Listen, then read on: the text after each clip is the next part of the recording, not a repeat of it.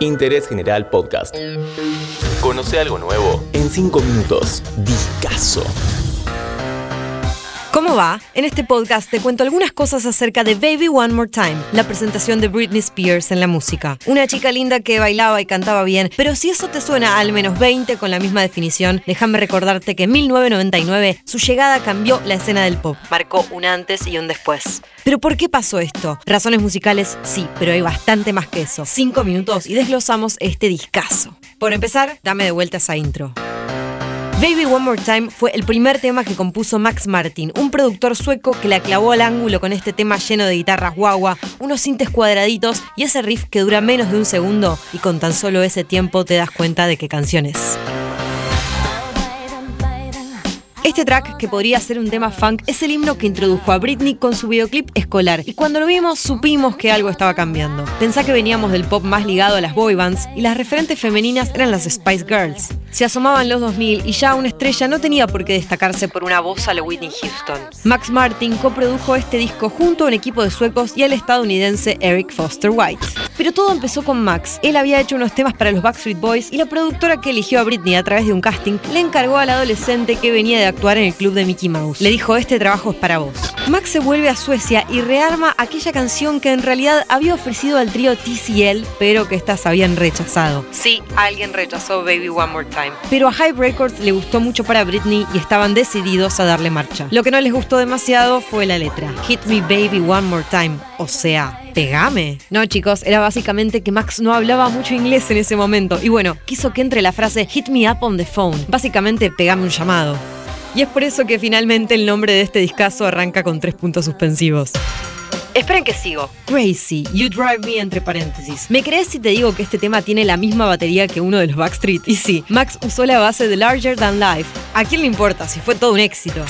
En este tema se alardea a fondo con esa brevísima amistad entre Britney y Melissa John Hart, actriz que hoy está un poco olvidada, pero en los 90 era la bruja adolescente. Y si creciste en esa década como yo, sabes de lo que te hablo. Sabrina protagoniza junto a una Britney camarera el clip de esta canción que en un momento hace... Sí, ese gran cliché.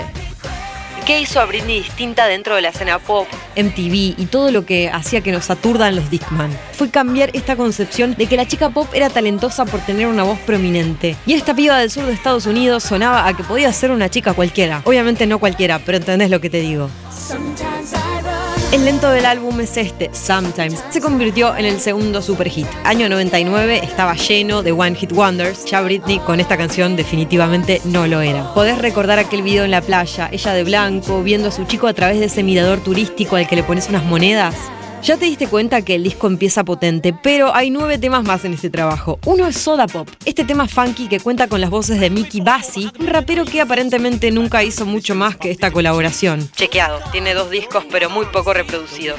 Después vienen un par de temas bien noventosos y melosos como Born to Make You Happy, From the Bottom of My Broken Heart. Ambos tuvieron videoclip, pero creo que pasaron a la historia sin mucho ruido. Sobre todo porque al año siguiente salió Upside It Again. Y todo esto sería elevado a un mismo concepto, pero con una Britney menos aniñada, mucho más sensual. I Will Still Love You tiene también una colaboración, es con Don Philip. Después tenés Deep in My Heart.